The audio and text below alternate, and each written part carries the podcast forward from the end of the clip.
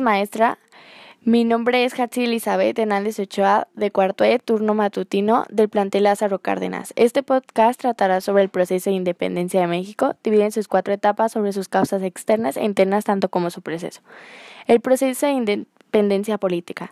Hace referencia a todos los movimientos que buscaron tener poder y autonomía sobre todos los aspectos de sus territorios y naciones que hasta entonces eran gobernados y dominados por su fuerza externa, que se apoderaron de, interna, de tierras que no eran suyos para explotar sus recursos y control y administrar sus economías generándoles impuestos e imponiendo leyes a formar a quienes gobernaban.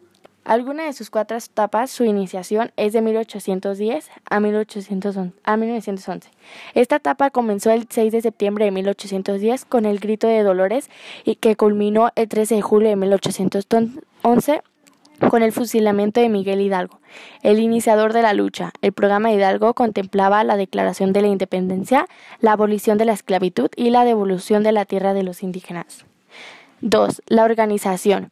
Fue en 1815 a 15.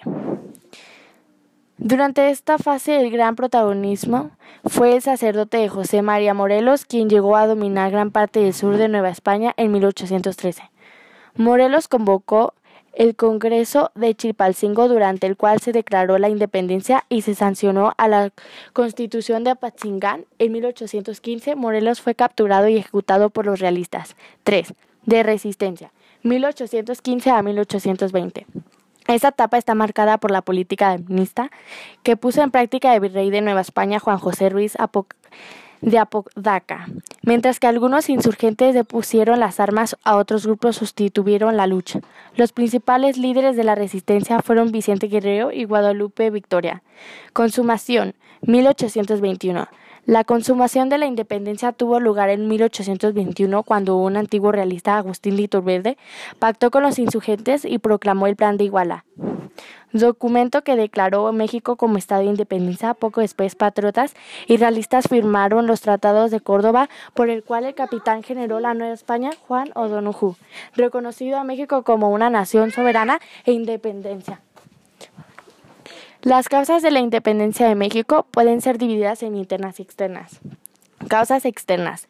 La independencia de los Estados Unidos, que fue un modelo a imitar a los patriotas de Nueva España.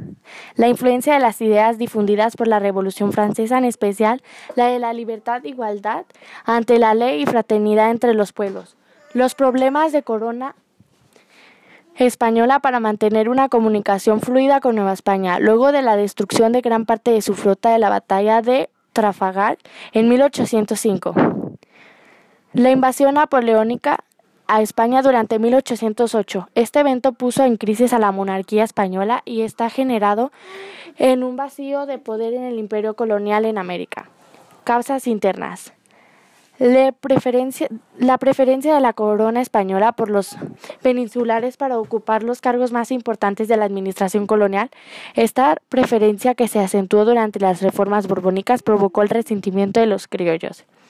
La gran desigualdad social que afecta a la mayoría de los habitantes de Nueva España, en, en especial e indígenas y mestizos.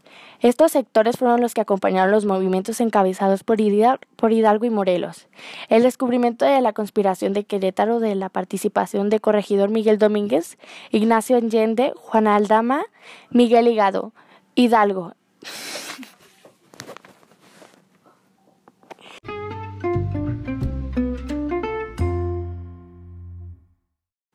Esto fue todo por el podcast.